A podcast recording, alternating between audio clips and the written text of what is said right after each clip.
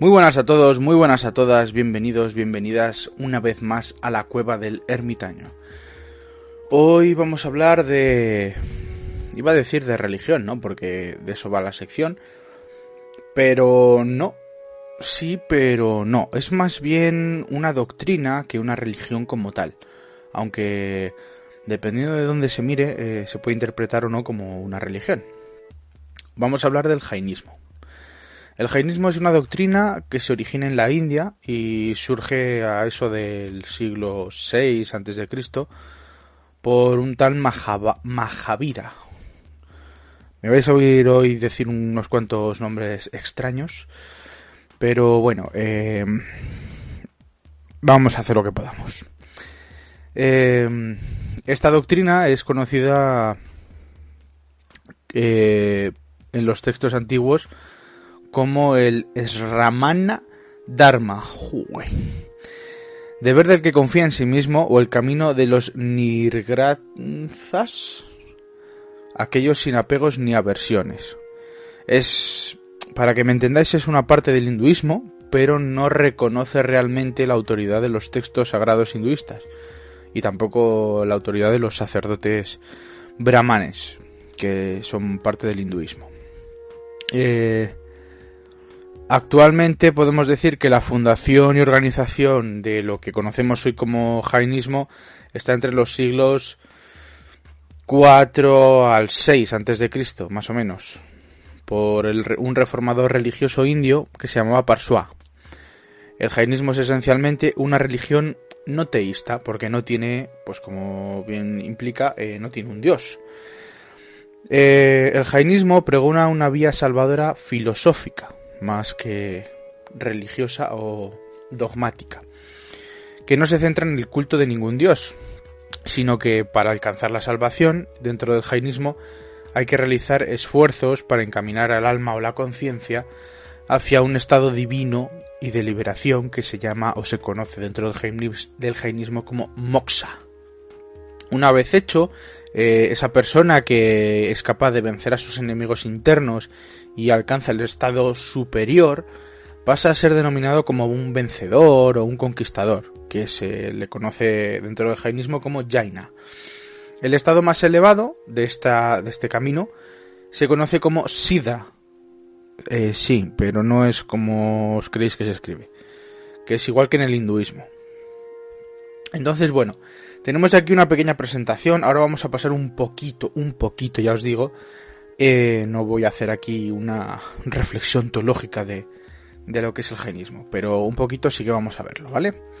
Las características distintivas de, de, esta filosofía jainista incluyen, pues, por ejemplo, un dialismo en el que se afirma la posible existencia de dos principios supremos. Perdón por los mocos. Increados, coeternos, independientes, irreductibles y antagónicos. ¿Qué dos principios? Bueno, vamos a ir viendo. También el jainismo destaca por la negación de un dios creador y omnipotente. Eh, su filosofía va muy enmarcada dentro de la filosofía del karma o de lo que conocemos como karma, que ya os explicaré un poco más adelante en otro podcast lo que realmente es el, el karma. Para el jainismo existe solo un universo que es eterno y no ha sido creado por absolutamente nada ni nadie. Después eh, se rigen por un principio que se llama el ahimsa o la ahimsa, que es la no violencia y el respeto por la vida. Y otro principio muy importante que es la anekantavada, espero haberlo dicho bien, que es la teoría de las múltiples facetas de la verdad. Curiosamente, hablamos otra vez de la verdad, ahora tal y como está, ¿no? Para ellos la verdad y la realidad son percibidos de manera distinta desde puntos de vista muy diversos y no con un único punto de vista con la verdad absoluta. O sea, no existe la verdad absoluta como dicen los jainistas. Por otro lado tenemos el moksha, que es una moral basada en la liberación del alma. En esta moral eh, podemos decir que es un estado de éxtasis de un alma que está completamente libre de ataduras del karma y del samsara, el ciclo del nacimiento y la muerte, por así decirlo, ¿no? O sea, para ellos realmente el karma y el samsara se reproduce exactamente en lo que es la vida, ¿vale? Eh, todas las acciones tienen su consecuencia, como bien sabéis, pero bueno, el karma va un poquito más allá, el karma real. Entonces, pues bueno, eh, a través de, de tus acciones y sobre todo de, bueno, sí, de tus acciones realmente, porque la meditación y demás sigue siendo una acción, eh, vas a ir encontrándote o intentando llegar a la liberación completa y total del alma. O sea, te dejas atrás de todo lo que es tu enemigo interior y bueno, pues llegas un poquito más a lo que es la liberación. Que como bien sabéis en la cultura cristiana, pues yo me baso en la que conozco, pues la liberación eh, es a través del perdón, es a través de la misericordia, es a través del propio Dios. Entonces, pues bueno, un poquito eso.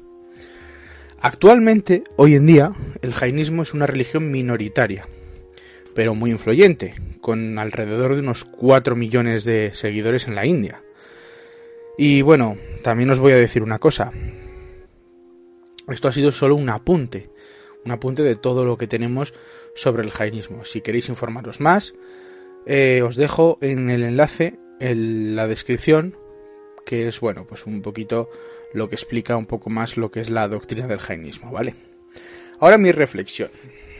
Como bien sabéis, yo creo que es importante dar el valor a todas las doctrinas, corrientes o religiones realmente.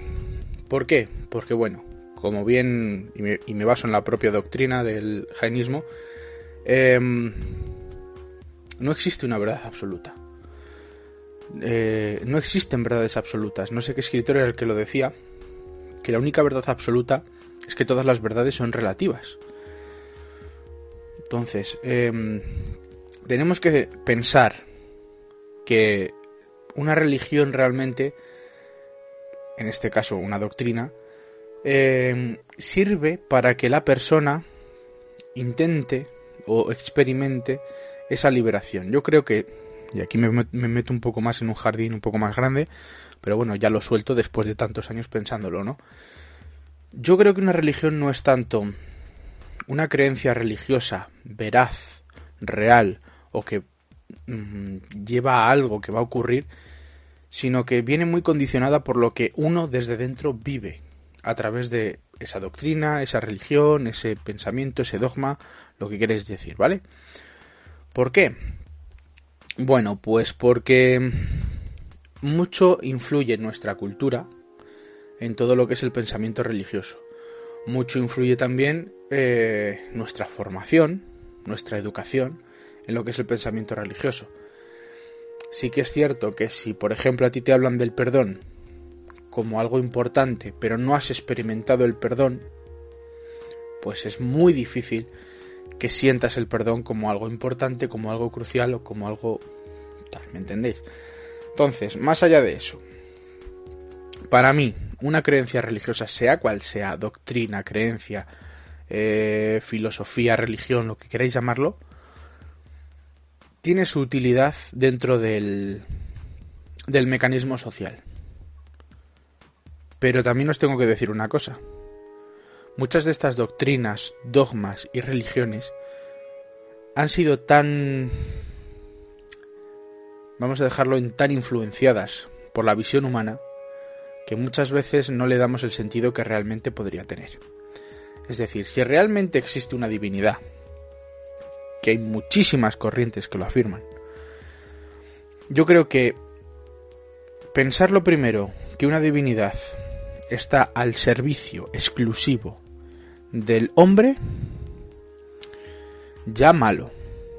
Creo que hay que cambiar el chip y no pensar como que la divinidad está a mi servicio sino que bueno, que a lo mejor la divinidad está ahí y yo puedo recurrir a ella, pero no es que esté a mi servicio. O sea, si pensamos que la divinidad está a nuestro servicio, vamos a terminar pensando que no, que aquí el realmente importante soy yo. Entonces, si, la, si Dios está al servicio mío, eh, yo soy más que Dios, que es lo que está pasando con muchas doctrinas religiosas actualmente. Hay mucha gente que se cree más que Dios. ¿Y qué lleva... qué problema trae todo esto de creerse más que Dios? Bueno, pues que hay gente que se cree más que Dios y hay gente que directamente no cree en Dios. Esto es una frase que no sé si la habrá dicho algún escritor, filósofo o erudito en la vida, pero os la digo yo.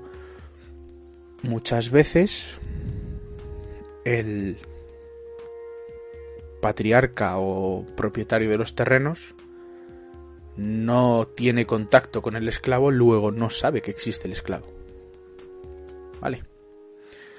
Entonces, si no sabes que existe el sirviente, el sirviente está, cumple su función, y mientras cumpla su función, pues ya me vale. Entonces, pues muchas veces, eh, si consideramos a Dios como nuestro servidor absoluto, pues buscamos otros dioses, que es lo que pasa hoy en día. Y aquí voy a cortar, porque me conozco y voy a terminar sacando un tema que no corresponde al tema de hoy. El tema de hoy era el jainismo. Del jainismo voy a ver si puedo subir el logotipo del jainismo en la portada porque, bueno, es un logotipo un tanto peligroso en cuanto a que, bueno, pues lleva una esvástica. Entonces, pues sí, espero que pueda subir el vídeo sin problema, pero mm, si no veis la portada, pues ya lo siento, no es cosa mía. Entonces, pues nada. Hasta aquí el, el vídeo iba a decir. El podcast de hoy. Espero que os haya gustado. Espero que haya suscitado un poco la curiosidad y terminéis buscando un poco más sobre lo que es el jainismo. Y espero que mis reflexiones pues no, no os ofendan. Yo creo que, que está bien, ¿no? Poder reflexionar sobre estos temas. Un beso, un abrazo y nos vemos o nos oímos en el próximo podcast.